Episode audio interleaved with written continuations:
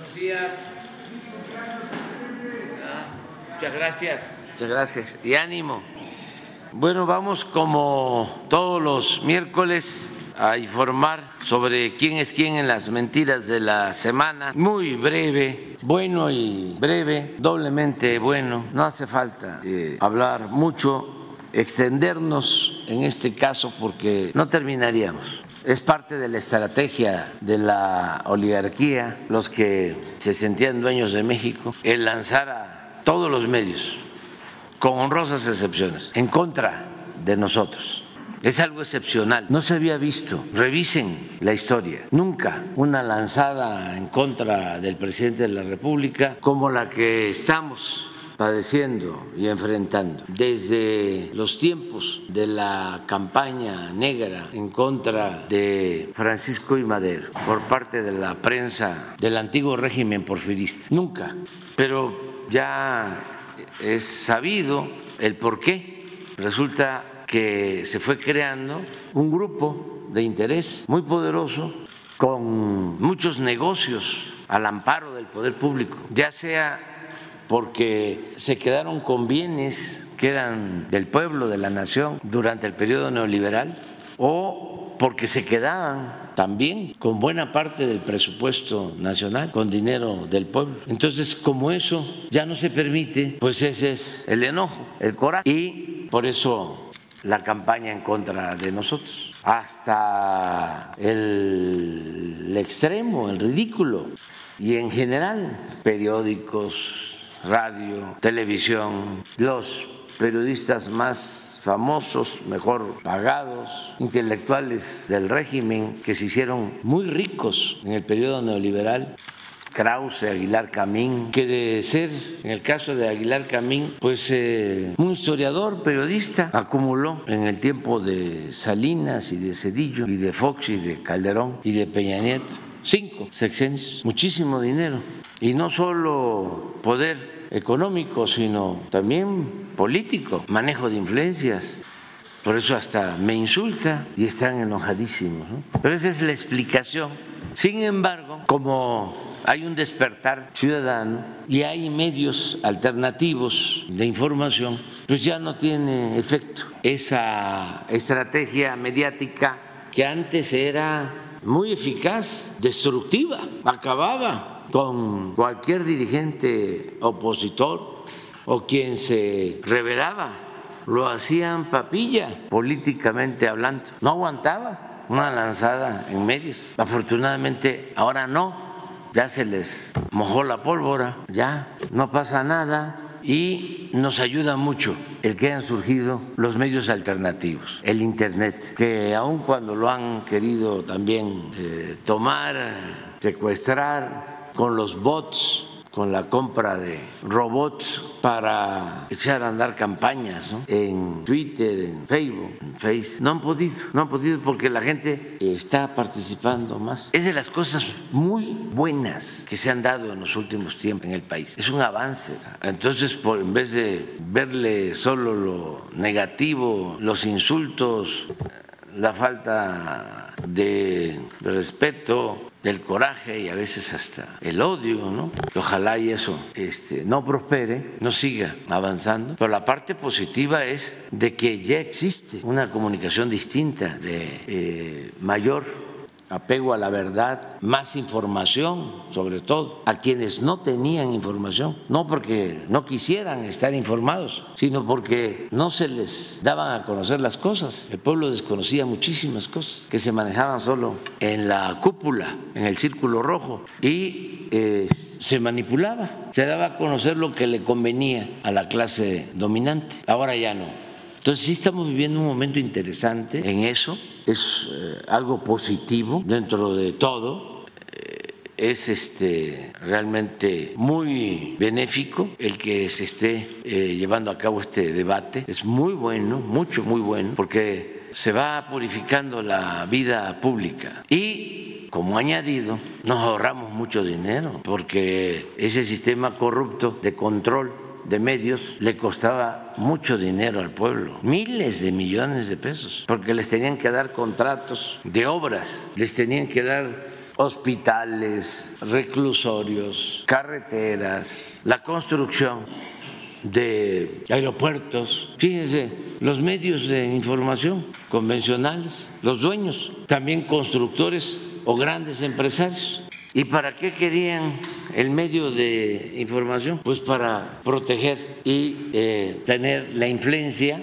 suficiente para que el gobierno les diera todo lo que pedían. ¿Y cuánto costaba eso? Miles de millones de pesos. Porque entre otras cosas, no estoy hablando nada más de una empresa, ¿eh? sino de varias vinculadas con los medios de manipulación, no pagaban impuestos. Estoy hablando de condonaciones de miles de millones de pesos para que eh, guardaran silencio y le quemaran incienso al presidente. Costaba mucho eso, porque también se piensa que era el chayote lo que le daban a los periodistas. No, eso es una bicoca en comparación con lo que obtenían los dueños de las corporaciones mediáticas. Por más que le pagaran a un periodista, para empezar, los que ganan bastante en el periodismo, pues deben de ser 20, cuando mucho.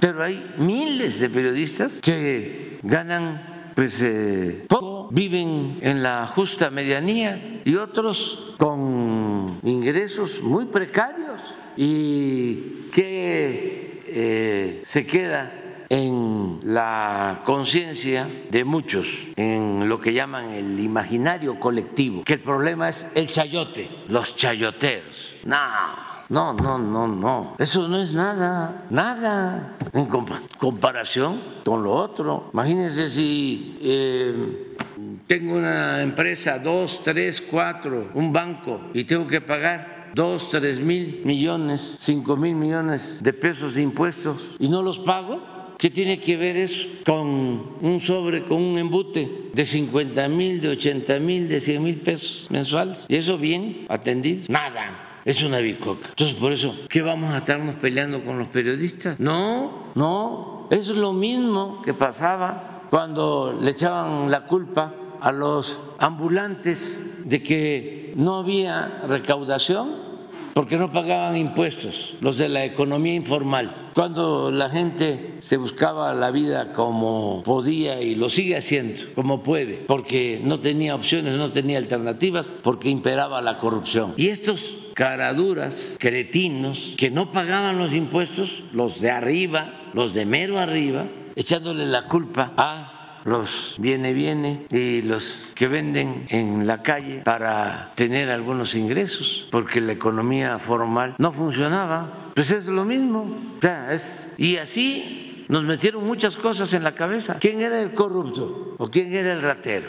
Es que se robaba un pavo, una gallina, un cilindro de gas, una bolsa en el mercado, rata. Y los que saqueaban ni siquiera perdían su respetabilidad. Y siempre lo digo, hasta se ponía de ejemplo a estos corruptos. ¿no? Se le decía a los hijos, estudia para que cuando seas grande seas como don fulano, don mengano, don perengano, un reverendo ladrón. Entonces todo esto es lo que ahora se está revisando y es importantísimo. Y no debemos de enojarnos y dar gracias porque nos tocó vivir un momento estelar en la historia de México. Esto no pasaba antes. A veces eh, pasaron siglos. Imagínense qué sucedía en los tres siglos de dominación colonial en México, que se movía en un control absoluto, tanto del virrey como del arzobispo. Los únicos pleitos que habían eran cuando no se ponían de acuerdo el virrey y el arzobispo, que se acusaban unos y otros de corrupción. Por eso, dos veces quemaron aquí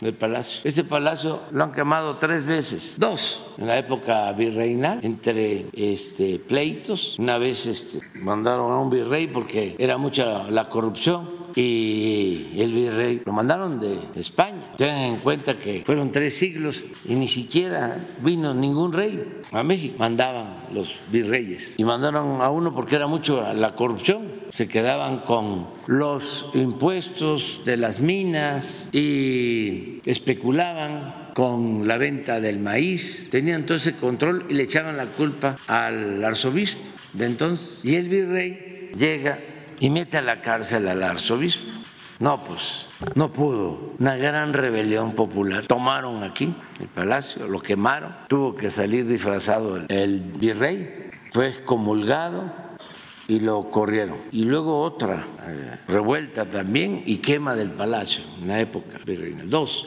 y la tercera fue un accidente a muy poco tiempo de que falleciera el presidente Juárez y muy cerca de su casa, aquí en Palacio. Se quemó lo que era el antiguo Congreso, donde se firmaron las leyes de reforma, donde se aprobaron las leyes de reforma, 1872 muere el presidente Juárez y un mes después el incendio y se quema todo lo que es eh, el recinto parlamentario del palacio. Entonces, eh, la corrupción pues siempre ha estado lamentablemente presente y es lo que provoca a veces la inconformidad. Si lo entendemos así y resolvemos las cosas de manera pacífica, que siga el debate, pues nos va a ayudar bastante, nos ayuda mucho que siga el debate. Vean, por ejemplo, lo que nos va a presentar ahora Elizabeth eh, sobre el quién es quién en la mentira. Es algo que ya planteamos que hace como dos días empezaron a difundir de que habían más de 300 muertos en Acapulco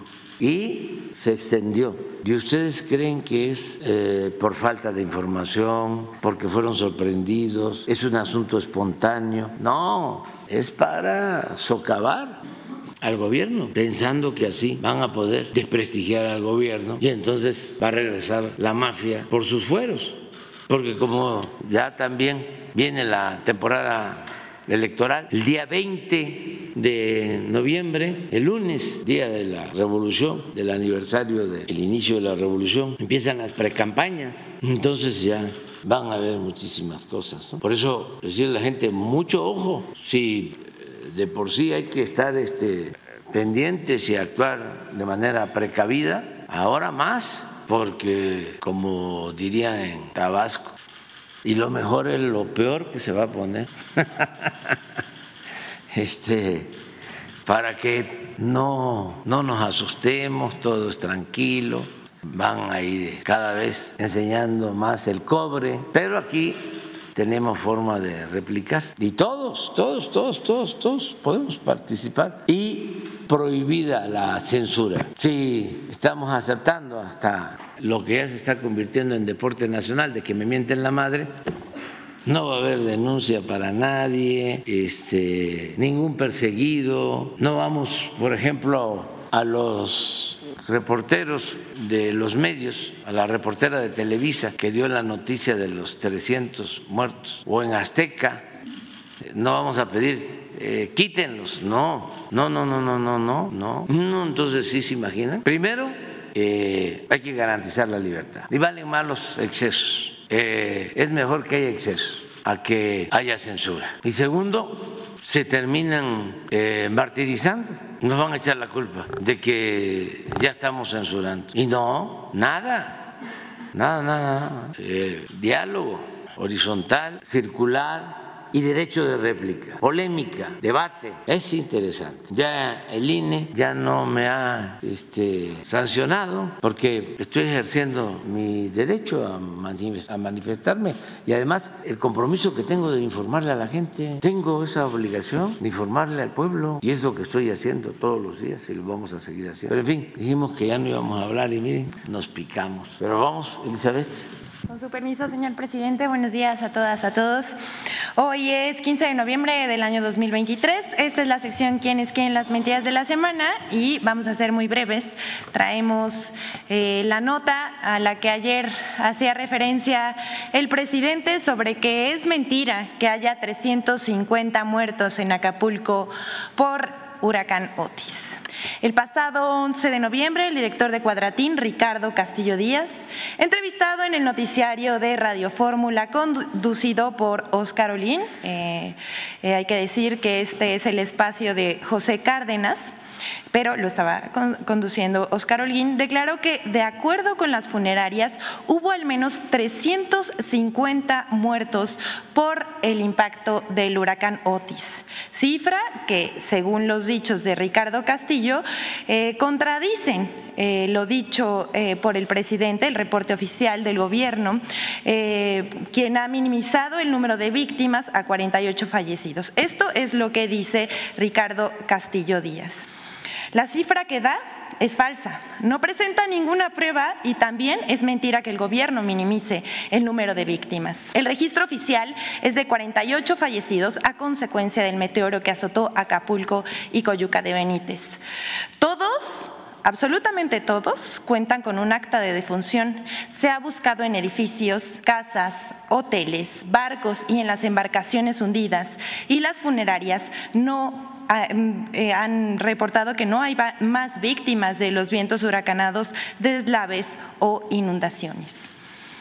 Pero de mala fe, con maldad, el director de Cuadratín Guerrero, sin ningún dato que respaldara su dicho, habló de 350 y comenzó a rodar la campaña de propaganda contra el gobierno, disfrazada de información, como siempre, a través de, a través de medios de comunicación y en redes sociales como ADN 40 de TV Azteca, MBS Noticias, Cuadratín en todas sus versiones del interior de la República, Diario de Yucatán, Eje Central, incluso Periodistas como Carla Iberia Sánchez, lo veríamos ayer, conductora de Noticias de Televisa, el expresidente Vicente Fox, ya saben, él miente como respira, la directora del IMCO, Valeria Moy, el periodista Héctor de Mauleón, el conductor Manuel López San Martín de MBS y ADN 40, entre otros muchos como Laura Manso. Al respecto, eh, esta sección buscó a la Fiscalía General del eh, de, eh, Estado de Guerrero eh, y nos, mm, además está publicado a través de sus redes sociales y en sus canales oficiales, desmintió estas versiones dadas a conocer por el director de Cuadratín e informó que la Fiscalía General de Acapulco no tenía conocimiento de más decesos ocasionados por el paso del huracán Otis. La Fiscalía verificó la información y resultó falsa mediante acciones indagatorias y las investigaciones correspondientes en las mismas funerarias, verificando que se trata de una aseveración sin sustento alguno. Además, la Fiscalía exhortó a la población de verificar previamente la información que se publica en redes sociales y mantenerse informada a través de los canales oficiales de esta institución de Procuración de Justicia. Aquí vamos a andar un poquito más porque les vamos a presentar el video en colaboración con Infodemia de cómo se dio esta operación de ataque contra el gobierno. Vamos a ver.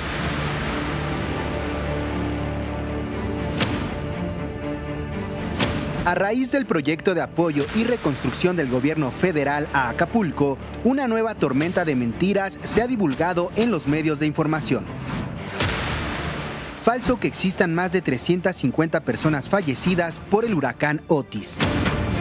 Sistemáticamente, sin presentar ninguna prueba, medios de comunicación y comentaristas han puesto en duda el número oficial de personas fallecidas y desaparecidas por el huracán Otis. Sin embargo, el 10 de noviembre comenzó la diseminación de la noticia que afirmaba falsamente que habían fallecido 350 personas, tomando como base solo el testimonio de Ricardo Castillo, director de la agencia Cuadratín Guerrero. 1. El 10 de noviembre, en entrevista con Óscar Holguín en el espacio de José Cárdenas en Radio Fórmula, Ricardo Castillo aseguró. Nosotros hemos reporteado y tenemos información que en todas las funerarias de Acapulco por lo menos debe de haber 350 muertos de quienes sí lograron recoger los cuerpos de sus familiares, de sus seres queridos. Sin mencionar el número de funerarias revisadas y aunque cuestionó que el gobierno de México no ha presentado una lista con nombres y apellidos de muertos y desaparecidos, él tampoco la presentó. 2. Cuadratín Guerrero publicó el 11 de noviembre un artículo donde reportaba que habían más de 350 muertos, según datos de funerarias de Acapulco, citando la entrevista que su director Ricardo Castillo dio a Radio Fórmula, sin presentar los testimonios de los trabajadores de las funerarias que él mismo refirió en la entrevista. 3. El 13 de noviembre, la periodista Ana Francisca Vega entrevistó al director de Cuadratín Guerrero en su espacio de MBS Radio, en donde declaró. Documentado con testimonios eh, de gente que trabaja en, las funerarias, sí. que nos han dicho simplemente en una, en una sola nos han dicho que llegaron a recibir de entre 50 a 60 cuerpos. Sin mencionar el nombre de la funeraria y cómo pasó del reporte entre 50 o 60 cuerpos a 350 fallecidos. 4. En otra entrevista en MBS Noticias, en el espacio de Manuel López San Martín, el mismo 13 de noviembre, el director de Cuadratín Guerrero, Ricardo Castillo, cambió la versión que había dado en otras entrevistas, donde refirió que había entrevistado a trabajadores de varias funerarias y dijo: Yo hablé con un funerario, con un trabajador eh, de, una funeraria, eh, y en una sola, en una sola funeraria llegaron a atender entre 50 y 60 muertos. En una sola. Uy. Entonces, eh, el mismo trabajador calcula por lo que él eh, conoce y por seguramente pues debe de estar en comunicación con algunos colegas eh, de él, él calcula que por lo menos debe de haber 300 muertos, él hablaba incluso de 350 aproximadamente. 5. Sin verificar las fuentes, otros medios nacionales, impresos, de radio y televisión y diversos comentaristas publicaron notas y columnas acreditando los testimonios de Ricardo Castillo, director de Cuadratín Guerrero, para acusar al gobierno de México de querer ocultar el número de fallecidos en Acapulco y la tragedia causada por el huracán Otis, sin recurrir a las fuentes que, en primera instancia, refirió Ricardo Castillo, o a la única fuente que en la última entrevista citó.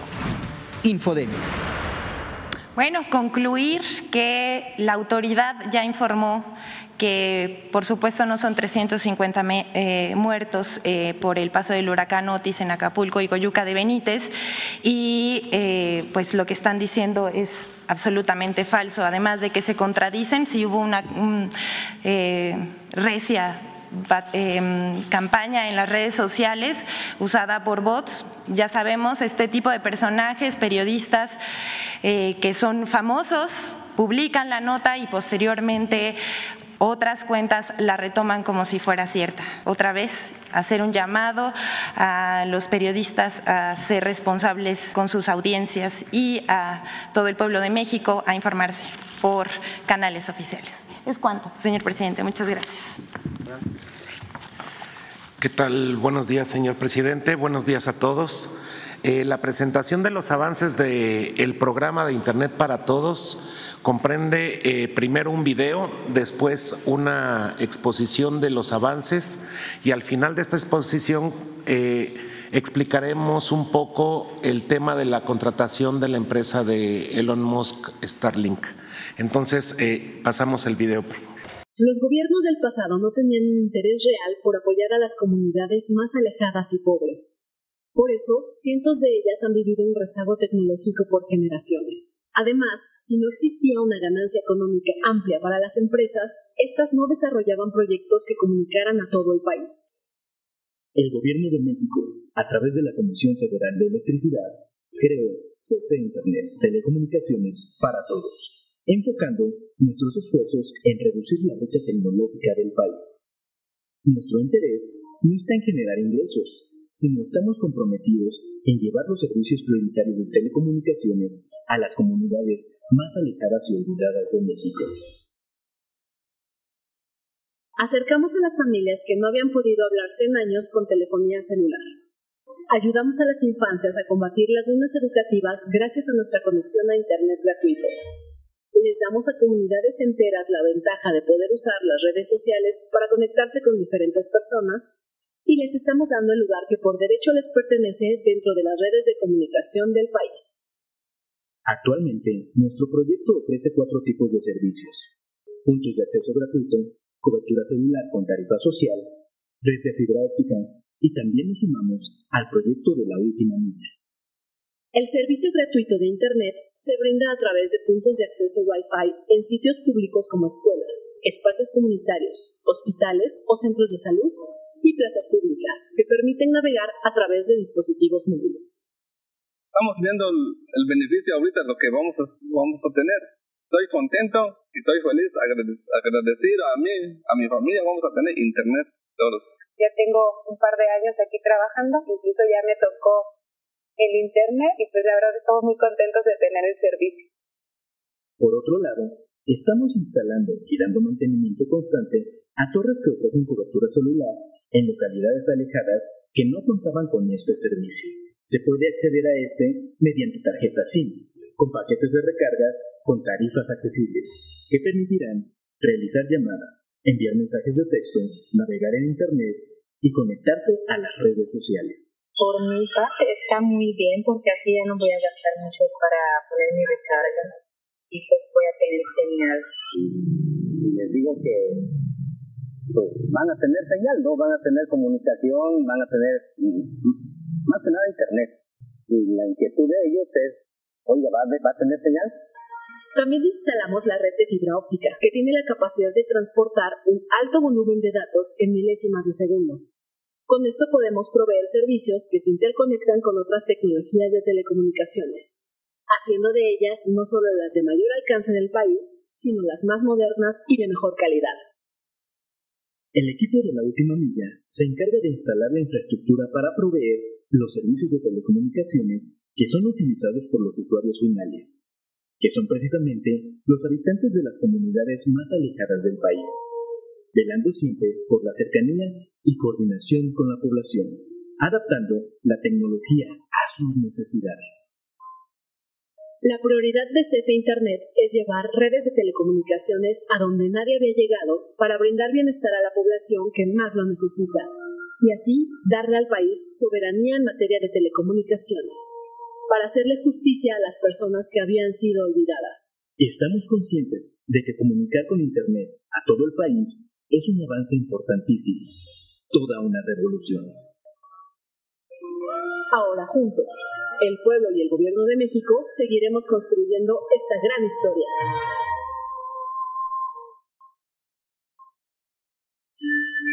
CFE Internet, telecomunicaciones para todos. Bien, eh, ahora daremos una breve eh, eh, ponencia del tema de los avances. Siguiente, por favor. Esta es una lámina donde explicaremos el avance del último año de todo el despliegue eh, que se ha hecho y tiene que ver con la cobertura nacional de telefonía celular. Esta lámina eh, comprende dos momentos. Los, a finales de 2022, que teníamos una cobertura del 91.9, esta cobertura obviamente en los cuatro años de este proyecto ha ido eh, creciendo y a finales del 2022 teníamos esa cobertura y ahora en estos momentos tenemos una cobertura del 94.5% de la población. Con esto eh, vemos que tenemos un crecimiento de 3.5 millones de personas que ya tienen conectividad y esto implica que hay 4.783 localidades más con conectividad de telefonía celular. Siguiente, por favor. Los, los servicios que ofrecemos son dos grandes servicios. El primero es telefonía internet móvil con tarifas sociales. Esto es el gran despliegue que nos está, este, que se está haciendo, donde todas las instancias de la Comisión Federal de Electricidad entran a, este, a hacerlo. Este es una instalación que se está haciendo por parte de la subsidiaria de eh, distribución son grandes torres que dan telefonía. Con esta telefonía se pueden hacer eh, llamadas por teléfono normal y por redes sociales. También se puede acceder, obviamente, a Internet y mensajería. El otro servicio que estamos dando tiene que ver con Wi-Fi que eh, da Internet gratuito en escuelas y, plazas públicas en general. Para tener este servicio se, acercan las personas a, a donde está y empiezan a navegar de forma gratuita. Eh, para todos estos servicios hemos buscado las tecnologías más avanzadas, como lo ha mencionado en, ocasiones el presidente, aunque a veces las tecnologías no dan más de lo que eh, todos conocemos, pero hemos hecho ese gran esfuerzo. Siguiente, por favor. Este, las torres de telefonía móvil. el, el plan es tener 12.629 como primer paso de las cuales ya tenemos 8.616 funcionando. Es muy importante que se sepa que estas torres, la, la mayoría están siendo instaladas en los pueblos y eso implica una eh, movilización de equipos mucho más grande que en las ciudades o zonas urbanas, porque en los pueblos eh, el acceso a veces es difícil, se tiene que eh, construir también postería que, lleguen a, que llegue a las torres y en muchos casos cambiar los transformadores para que estas torres este, puedan funcionar.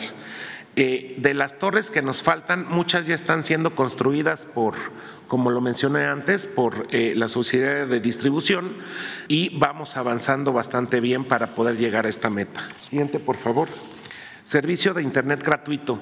Este servicio, como ya lo, mencionamos, se instala en términos generales en, inmuebles eh, del gobierno y da acceso a todas las personas que puedan, este, que puedan acercarse y eso les beneficia en varias cosas. Primero, que muchos pueblos no tienen conectividad y a través de este servicio se les da. Y otra, pues también eh, las que tienen conectividad ahorran en datos celulares usando este servicio de Internet gratuito. Eh, alrededor de 15 mil servicios de eh, este Internet gratuito, 15 mil, se contratan a través de enlaces satelitales. Eso implica que esa comunidad no tiene ningún tipo de comunicación y se contrata un enlace satelital. al final de la presentación hablaré de este tipo de contratos de enlaces satelitales. Siguiente, por favor. Eh, la Red Nacional de Fibra Óptica es una red troncal. Todo mundo se conecta a Internet y toda esa información tiene que pasar por una red robusta de telecomunicaciones es un, eh, se puede hacer eh, una referencia a que se parece mucho al servicio de eléctrico. Eh, los datos tienen que circular por una red muy amplia, como lo vemos en las torres de, de alta tensión, y después se tiene que bajar a subestaciones, de las cuales por medio de postería ya sale al usuario final. La fibra óptica y los datos es muy parecido.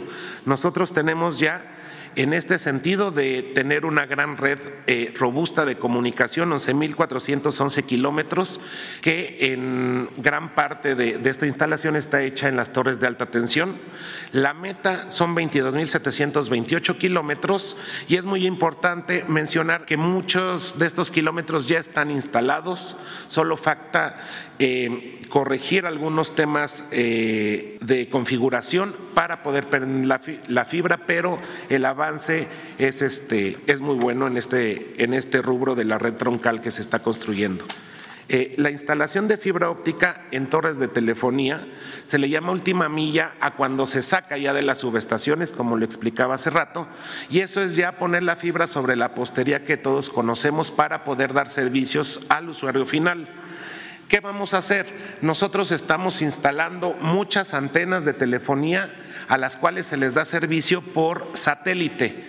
¿Por qué? Porque la estrategia era poder llegar muy rápido. Y para poder llegar a las localidades que no tienen ningún tipo de conectividad, se pone la torre, se conecta la luz y se le da servicio satelital. Pero también estamos de forma paralela ya haciendo todo un tendido de fibra óptica y de redes de microondas para poderles dar mucho mayor capacidad de servicio a estas torres. Ahorita con los satélites funcionan bien, pero ya cuando llegue la fibra va a ser este mucho mayor el servicio que se les va a poder dar a estas a estas torres y ya también estamos construyendo el servicio de última milla. En el video aparecen compañeros por lagos, etcétera. Eso es real. Este, se está llegando a todos los municipios con esta fibra óptica. Eh, la meta es conectar 2.443 torres de telefonía con servicios de fibra óptica. Siguiente, por favor. Bueno, las contrataciones satelitales nosotros hemos buscado, desde que se empezó el proyecto, todas las tecnologías posibles para poder conectar de forma muy rápida eh, a toda la población. Una de las tecnologías que se usa de forma común es la conexión satelital. La conexión satelital eh, tradicional tiene que ver con satélites que están muy, muy alejados eh, de la Tierra y esto tiene un tiempo de retraso en todas las comunicaciones. Últimamente, como todos lo saben, eh, se se está vendiendo un servicio nuevo satelital que tiene que ver, se le llama técnicamente órbita baja y lo vende ahorita eh, la, empresa de eh, Starlink, que es de Elon Musk, y es el servicio más rápido en cuanto a la transferencia de datos, pues no hay un retraso de señal de la Tierra a los satélites. Entonces, esta lámina nos explica todas las empresas con las que se han contratado servicios satelitales, incluyendo la de Starlink, que es la última empresa con la tecnología más avanzada en cuanto a tiempo de transmisión de datos y se han contratado eh, también eh, servicios satelitales para conectar las torres celulares. Como hace rato lo platicé, hay dos servicios, el wifi gratuito y las, las torres de telefonía. Para ambos servicios se han contratado eh, se han contratado enlaces satelitales con diversas empresas. Para los sitios de Internet gratuito hay 22.207 contratos con todas estas empresas y para los sitios de telefonía celular hay 3.936 contratos. Siguiente, por favor. Eh, bueno, la, contratación específica con esta empresa eh, fue una licitación, como se hacen siempre, que es una licitación pública, abierta, y la empresa ganó por ser proveedor, este, no intermediario, sino proveedor directo, ganó por el precio que dio y el primer contrato fue para Internet gratuito para estos sitios que colocamos en las escuelas y lugares públicos. Eh, los servicios son de 5 mil a 10 mil servicios y el importe mínimo de este contrato es de 778 millones y el importe máximo de 1.556 millones. El contrato tiene vigencia hasta diciembre del 2026. El segundo contrato fue para conectar las torres de telefonía celular. Este contrato eh, comprende de mil a dos mil servicios. El importe mínimo es de 887 millones y el importe máximo es de 1.775 millones. Eh, es muy importante que se sepa que hemos estado y hablamos desde que llegó la empresa a México hace aproximadamente dos años y se estuvieron haciendo eh, alguna serie de, eh, de, técnicamente de modificaciones al servicio para que le pudiera funcionar a este proyecto de conectividad. Después de que la empresa administrativamente y técnicamente pudo este, poner, eh, ponerse al corriente para poderla contratar, ya se hizo esta licitación.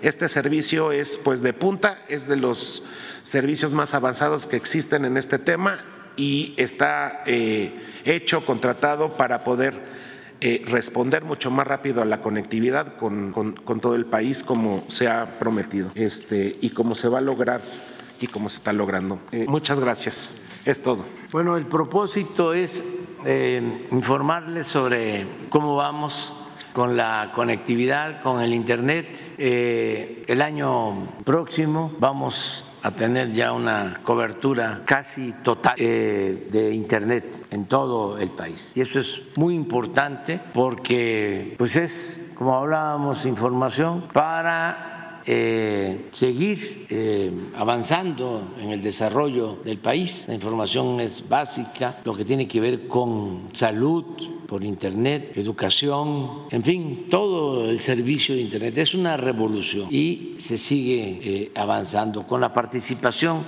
de las empresas que ya dan estos servicios, pues vamos a cubrir más del 94% de la población cuando terminemos. Eh, actualmente el servicio de energía eléctrica llega a qué porcentaje?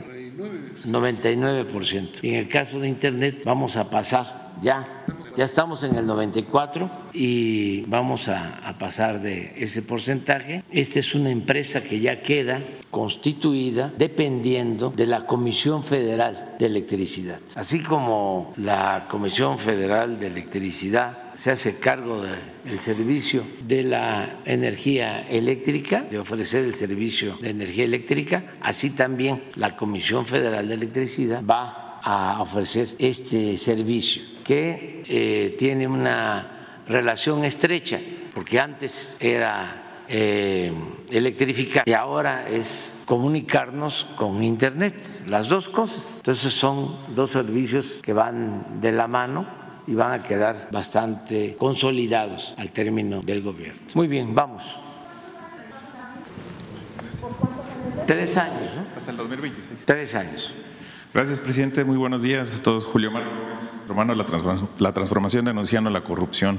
Presidente, el pasado fin de semana tuvimos la oportunidad de estar en Cihuateutla, Puebla, muy cercana a los límites con el estado de Veracruz, y recorrimos solo siete comunidades en donde observamos cómo el abandono golpea a la zona, a los habitantes de esa zona. Eh, nos denunciaron que están hartos de su actual presidente municipal, Miguel Ángel Morales Morales, el que reporta ante la auditoría Superior del Estado de Puebla y a los medios afines de construcción con obras fantasmas, por lo que piden una, auditoría. Suplican y ruegan que les ayude a salir de su desgracia que viven por varias generaciones y, y que lo sepa en todo el país, incluido el gobernador Sergio Salvador Céspedes. La población de Cihuahuatleta, perdón, Cihuateutla dicen que están hartos de las actitudes del cacique que controlan y gobiernan y gastan en voluntad propia y sin discreción los recursos del erario que anualmente les son asignados para beneficio de todos los pobres. Lo primero que piden son caminos hoy por hoy son de terracería, lo que impiden la llegada de servicios médicos, medicinas, profesores y además por carecer de caminos pavimentados no pueden sacar sus productos de la tierra rica y fértil donde, hay, donde nunca hay dinero y cuando hay no alcanza para nada. Según las autoridades caciques del municipio, la pregunta es, presidente, ¿podría el gobierno federal intervenir en favor de los habitantes quienes claman por justicia social y hacer una auditoría para el presidente municipal. Aquí tengo las denuncias que le hacen llegar a usted, son varias, de siete comunidades que logramos visitar. Ojalá ahí se pueda hacer algo, yo sé que es final de gobierno y para tanto para ustedes federal como también para el gobernador. Sí, vamos a, eh, atenderlos. Eh, le voy a pedir a Carlos Torres, que es el coordinador técnico de la presidencia, que tiene que ver con todos los programas de bienestar, que vea eh, este asunto, la petición de estas comunidades. Sí, muchas gracias, presidente. En otro tema, eh, Saúl Monreal, presidente de Fresnillo, que según la encuesta nacional de seguridad pública urbana en la ciudad, es la ciudad más peligrosa según sus habitantes. 92.8 y su excuñada Verónica Díaz Robles, delegada del programa de bienestar, han anunciado sus intenciones de competir para el Senado busca ocupar el cargo que ocuparon sus hermanos David Monreal, expresidente Fresnillo, ex senador y hoy gobernador Ricardo Monreal, senador con licencia y también exgobernador de Zacatecas. Incluso podrían eh, pensar que de ser eh, senador, Saúl Monreal dejar el Senado en dos años para ir con sus hermanos, como sus hermanos, por el gobierno de Zacatecas. Pareciera que el cargo del presidente de, Fresnillo, el Senado y el gobierno de Zacatecas son una empresa familiar.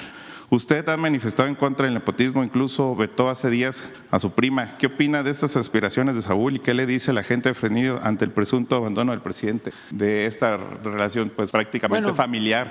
Pues este, al final quien decide es la gente. Hay eh, libertad para que se vote y se decida. No hay dedazo, no hay consigna de apoyar a nadie. Es el pueblo el que manda y cada vez la gente está participando más y sí importa el que se hagan denuncias, desde luego, pero también eh, no pensemos que el pueblo es tonto, ya debe desaparecer esa mentalidad retrógrada de menospreciar al pueblo. Tonto es el que piensa que el pueblo es tonto. Ayer estaba yo viendo un mensaje, a ver si lo encuentran, de este escritor eh, muy leído por sectores de clase media, por lo general aspiracionistas y muy conservadores, Francisco Martín Morén, que vende muchos libros, bestsellers, pero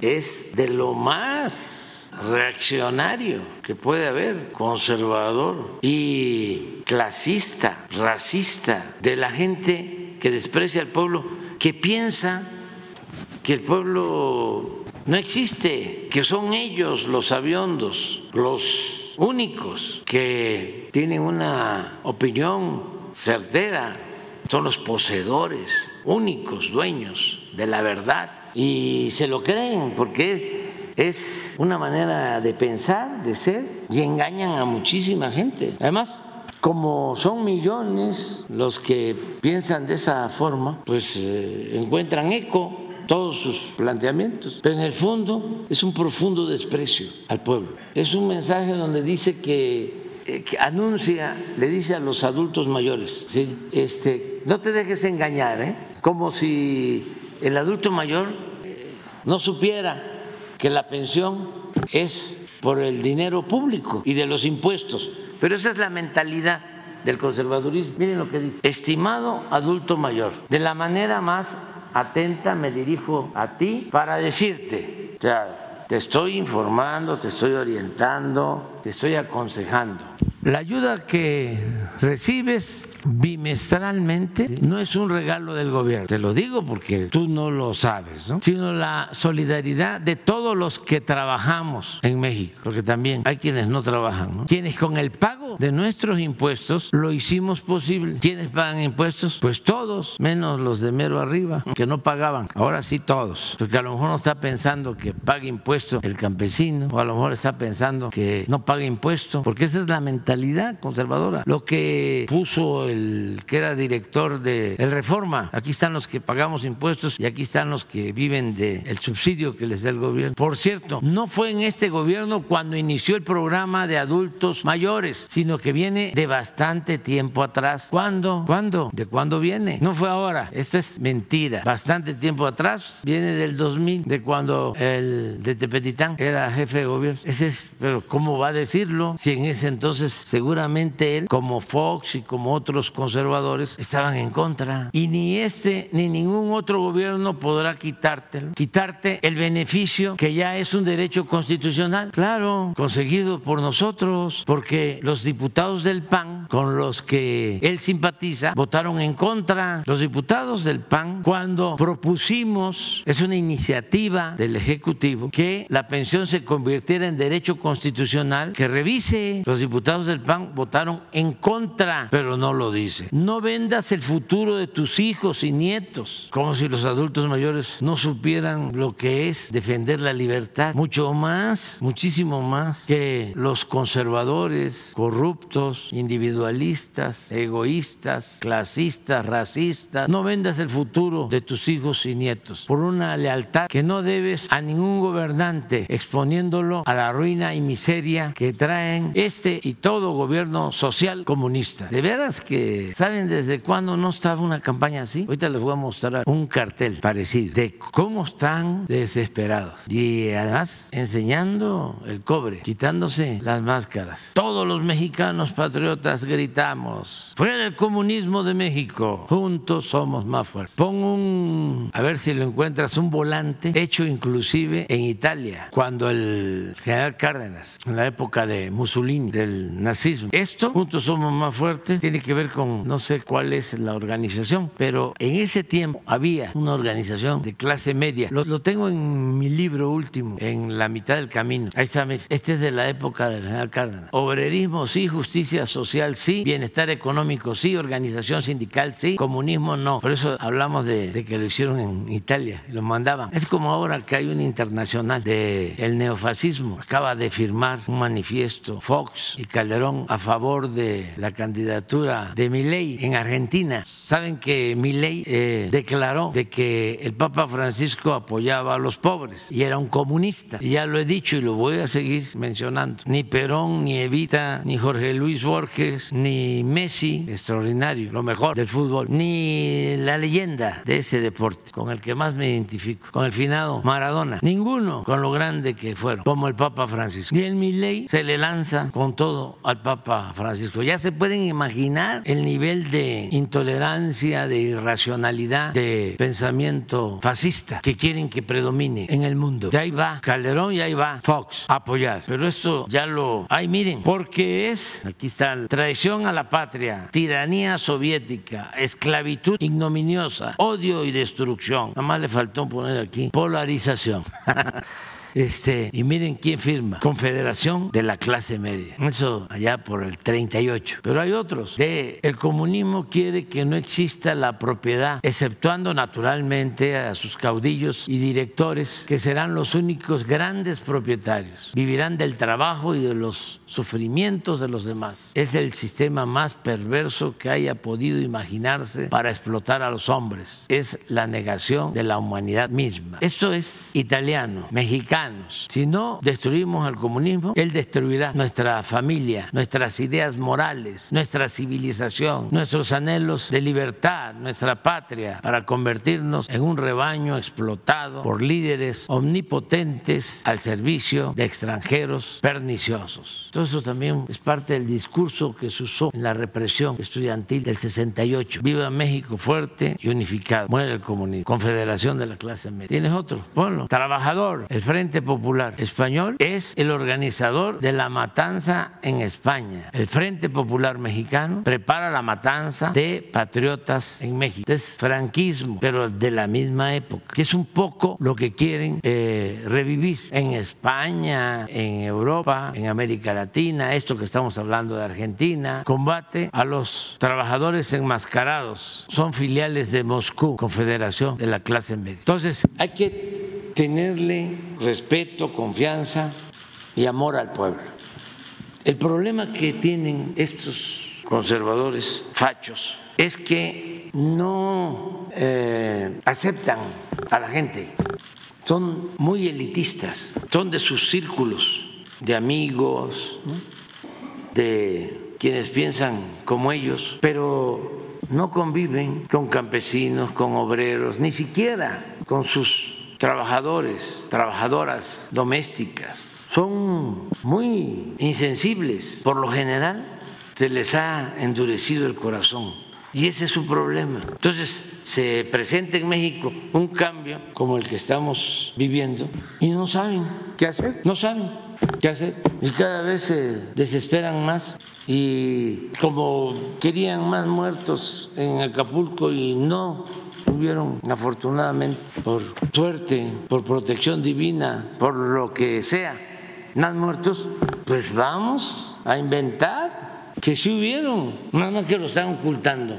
Muy este, lamentable, ramplón, mejor que se reúnan, les recomiendo respetuosamente que hagan una especie de congreso y que vean si han funcionado sus estrategias o no y qué tienen que hacer para que no sigan haciendo el ridículo. Podrían reunirse. Ahora hasta los veo ya este, peleados entre ellos, que elaboren una propuesta alternativa, que hagan algo y que dejen de mentir y de ofender a la gente, que no ofendan a la inteligencia de los mexicanos. Yo creo que esto va a ayudar mucho. Por eso vienen las campañas que este candidato eh, es un oportunista, que este candidato es corrupto, que este candidato es un ambicioso, que este candidato eh, no quiere a la gente. Pues sí, pero tenemos la ventaja de que el pueblo es mucha pieza y que ya sabe. Si puse este ejemplo porque este señor está hasta arriba en las simpatías de sectores de clase media y ha venido manipulando a muchísima gente durante años. No es cualquier personaje, es de los más famosos, de los que más venden libros en el país, pero ese es el pensamiento. El otro, Aguilar Camín, pues ese es más de relaciones políticas. No vende los libros que vende Moreno, ¿cómo se llama? Francisco Martín Moreno. Aunque Héctor Aguilar Camín eh, es doctor del Colegio de México y escribe bien y sí tiene más cultura general, pero un libro de Aguilar Camín, pues no sé, debe venderse poco, o sea, 5 mil, 10 mil ejemplares. Un libro de este señor Moreno, 100 mil, 200 mil, 300 mil, si no es que más. Entonces, eh, es algo excepcional lo que estamos viviendo, eh, único, porque se están eh, desnudando, es como el rey va desnudo, ese cuento. ¿Cómo se llama el escritor? sí, es del... Sí, ¿Eh? El traje nuevo del el rey. El traje nuevo del rey, sí, es este, es de Dinamarca, ¿no? El originario, que es bellísimo el cuento. Es este de un rey que eh, va a participar en un desfile y necesita este, un traje ¿no? especial. Y nadie se da cuenta, van a buscar a los astres y le hicieron un traje, ¿no? sí, transparente. Una capa, sí. Y todo mundo en el desfile le aplaude hasta que un niñito dice, el rey va desnudo. Así está. Este, es muy importante, ¿no? porque eran las grandes figuras de la época neoliberal o neoporfirista o de la época del pillaje, de la corrupción. Entonces, todo esto para los jóvenes y ojalá están surgiendo nuevos escritores, porque hace falta también la renovación en el terreno de las letras, en lo intelectual, como hace falta la renovación en el periodismo, que ahí no es eh, un asunto de los periodistas, son muy buenos, hay muy buenos. El asunto es el control monopólico que ejercen los dueños de los medios y sus relaciones de eh, interés con el poder y el dinero, porque puede llevar un periodista un buen artículo o una buena nota y no pasa, no pasa, o se la pasan la primera, la segunda, la tercera, y después le empiezan a decir, este, modérate, y luego va al departamento de corte y confección, a la censura que hay al interior de los medios. Pero bueno, eso son otras cosas. Presidente, ya por último, lo extrañamos aquí en Salón Tesorería, preguntarle cómo le fue en la gira y a qué acuerdos llegó. Y eh, ya por último, este, aprovechar el micrófono para felicitarle y mandarles de aquí un fuerte abrazo. Muchas gracias. Sí, muchas gracias a todas, a todos por eh, las felicitaciones que recibí con motivo de mi cumpleaños. Ya este, se sabe, cumplí 70 el lunes 3 y así para que este, no les guste a mis adversarios que no se deben de enojar, nadie se tiene que enojar. Pero estoy muy orgulloso. Hay una canción que canta Ana Belén que se llama Yo también nací en el 53. A ver si no la pones. Pero es que en 1753 nació Miguel Hidalgo que lo admiro, el padre de nuestra patria, porque no solo luchó por la independencia de México, sino fue el que proclamó la abolición de la esclavitud. Un cura bueno, rebelde, padre de nuestra patria, que no ha tenido el reconocimiento suficiente porque incluso fue excomulgado, padre de nuestra patria. Nació 1753. Luego admiro mucho, hace poco lo estaba recordando, a José Martí, que nació en 1853. Lo recordé ahora que estuvimos en los pueblos yaquis, el lunes, el día de mi cumpleaños, porque estaba Martí en México, escribía. Fue cuando hizo ese eh, guion para una obra de teatro que le llamó Amor con Amor se paga. Y escribía en un periódico que se llamaba El Federalista, periódico liberal, desde luego, y era eh, pues simpatizante de Juárez y de Lerdo. Entonces toma el poder por asalto Porfirio Díaz, llega con la bandera de la no reelección 1876 y se quedó 34 años, el que no quería la reelección, pero esa fue su bandera para destituir a, al gobierno de Lerdo por la fuerza y ya se quedó. Y entonces Martí al año siguiente le escribe a un amigo mexicano y le dice, me voy de México porque con un poco de luz en la frente no se puede vivir donde mandan tiranos, Martí. Y es muy importante porque lo dice cuando está llegando Porfirio Díaz, porque los historiadores conservadores, para justificar a Porfirio Díaz, hablan de que al principio era liberal y que fue a partir del tiempo que se convirtió en dictador.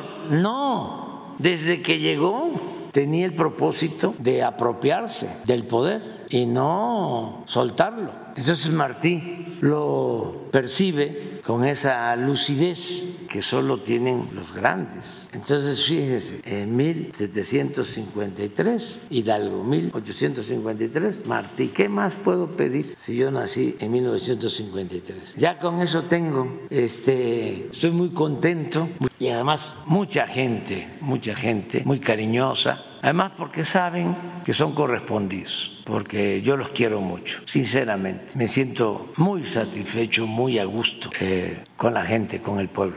Eh, como son, con sus expresiones sinceras, transparentes, el cariño, no, es algo excepcional. Soy un afortunado por eso. Y por eso me la pasé muy bien. Y ahora, en cuanto a salud, pues repito lo que ya se sabe. Soy el presidente con más edad en toda la historia de México, presidente constitucional de más edad, porque hay dos que tenían más edad que yo, pero uno bueno, pero fue interino. Eh, el padre del liberalismo del siglo XIX, que llegó a ser constituyente, así en 1857, ya ancianito, después de ser presidente interino, eh, fue diputado eh, constituyente. No, no, este, no, de Jalisco, ahora me voy a acordar.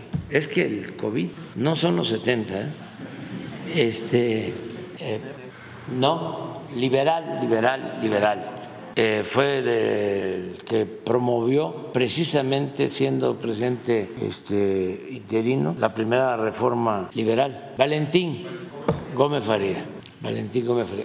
y el otro, híjole, híjole, híjole, Huerta. En edad son los únicos, esos dos, pero no fueron presidentes eh, constitucionales. El resto eh, tenían menos edad que yo, de todos los presidentes, y unos bastante jóvenes como Madero o Real Cárdenas, bastante jóvenes. Y a pesar de eso, estoy bien. Ahora voy a una reunión, ya hasta se me está pasando el tiempo. Voy con los obispos y luego voy a Acapulco y luego voy a San Francisco.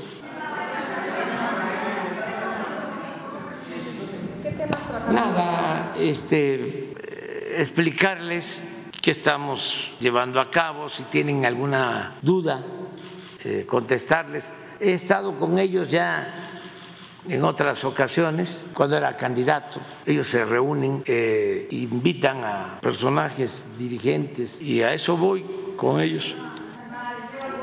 No, no, explicarles lo que estamos haciendo, este, por qué lo hacemos, qué dudas tienen y reiterarles de que somos respetuosos de todas las religiones, todas las iglesias y también respetamos a los no creyentes.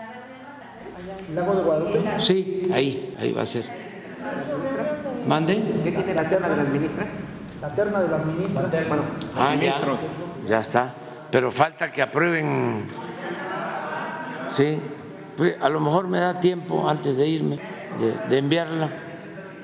¿Usted autorizó los precios de las casetas el aumento No, no, no estoy enterado. No pueden ser más que ajustes a la inflación. En este momento, dadas las condiciones, por ejemplo, para viajar a Acapulco que No, allá no se cobra, ni se va a cobrar. No. de Capufe, digamos que podría darse reversa. Hay un comunicado oficial de Capufe anunciando los aumentos. Sí, pero ningún aumento por encima de la inflación, ninguno. En este momento en particular, dada la situación en Acapulco, incluso sería... No, en Acapulco no vamos a cobrar. Es que usted quiere que yo diga que este, se va a cobrar. O sea, yo le entiendo, es lo mismo. Saber, por ejemplo, si pudiera este comunicado exceptuar Acapulco o algunos caminos, dado que... No, Acapulco no, ya lo dijimos. ¿sí? Presidente, ¿van a atender a los maestros? Sí, incluso el incremento es, me dicen, de 3%, es menos que la inflación. Lo que pasa es que ustedes, así, no tú, sino los dueños de las estaciones de radio en las que trabajas, están molestos con nosotros. Entonces, nada de lo que hacemos les gusta, pero tienen todo el derecho ¿eh? de expresarlo, de manifestarlo. Somos libres. ¿Queda vigente el aumento del 3%? Sí, del 3%, sí. No entra. No, no entra Acapulco, no entra Acapulco. Y este estamos ayudando a Acapulco como nunca y lo vamos a seguir haciendo, lo vamos a seguir haciendo. ¿Qué, qué era lo que se les daba a los damnificados en el gobierno de Eliseo Peña, con Calderón, con Fox? ¿Por qué no hacen un comparativo todo el dinero que supuestamente iba a los damnificados se lo robaban porque había mucha corrupción Y eso era lo que también le llegaba a los dueños de algunos medios de información. Por eso no les gusta, decían, es que los de antes robaban, pero repartían. Ahora nosotros no robamos y sí repartimos, pero al pueblo. Y es muy sencillo. Hay gobiernos que dan y hay gobiernos que quitan. Y el, gobierno nuestro es un gobierno que le da al pueblo, que no le quita al pueblo, como los que habían. Y entre más información se requiera sobre el tema, más lo voy a estar diciendo de cuánto les daban. Es que a veces me da pena, pero este, no entienden. Eh, hay mucha hipocresía. Tienen que yo les esté pasando la lista de cuánto era lo que recibían, se las voy a tener que seguir pasando. ¿Cuánto recibía Aguilar Camín? Las cartitas que le enviaba a Salina. Casi le decía, primo hermano, ayúdame, este, mándame eh, un algo. Pero existen las cartas y los cheques. En vez de decir, pues ya este, son otros tiempos, no, como si eh, tuviesen autoridad moral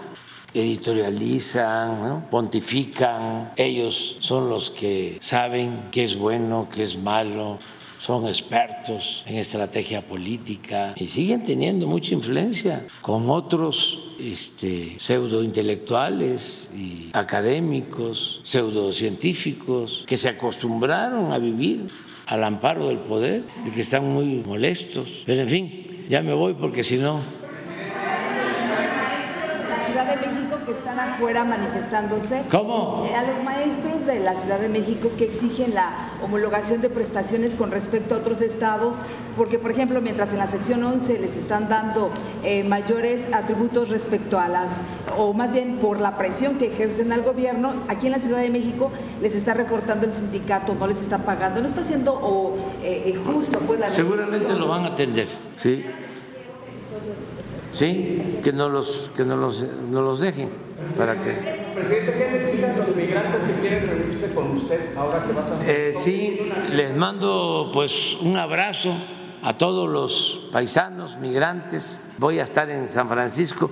El asunto es que llegando a, a San Francisco ya eh, es el servicio secreto de Estados Unidos el que se hace cargo de la la agenda, no, la agenda no, pero sí la seguridad, la seguridad. Entonces, eh, ya no dejan que se acerque la gente. Esto quiero que pues este, lo sepan, ¿no? Nuestros paisanos. Eh, si la vez pasada que fui a la, a la ONU, estaban ahí y me les salía los de, ¿cómo se llaman? Del servicio secreto y me subí a una escalera y ahí los saludé. Pero estaban enojadísimos los del servicio.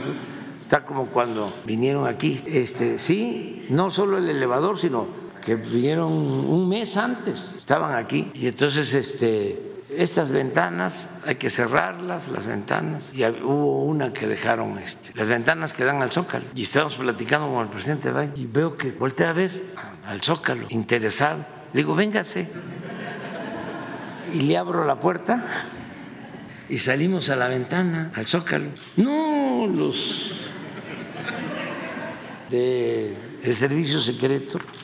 ¿Pero cómo? O sea, porque no había nadie. Este, o sea, de ellos fue lo del elevador y eso sobre todo. Entonces, ya cuando uno está allá, pues ya es otra cosa. Pero sí voy a tener una entrevista con el presidente de China, una reunión bilateral. Voy a tener una entrevista, una bilateral con el primer ministro de Canadá, con Trudeau, y una entrevista también eh, bilateral con el presidente Biden, con los tres, y vamos a tener reuniones eh, de equipos, por eso me va a acompañar el secretario de Marina, la secretaria de Seguridad, la secretaria de Economía, el secretario de Defensa y la secretaria de Relaciones Exteriores. es que vamos a tratar temas, bueno, con él es una agenda abierta, los temas que consideremos.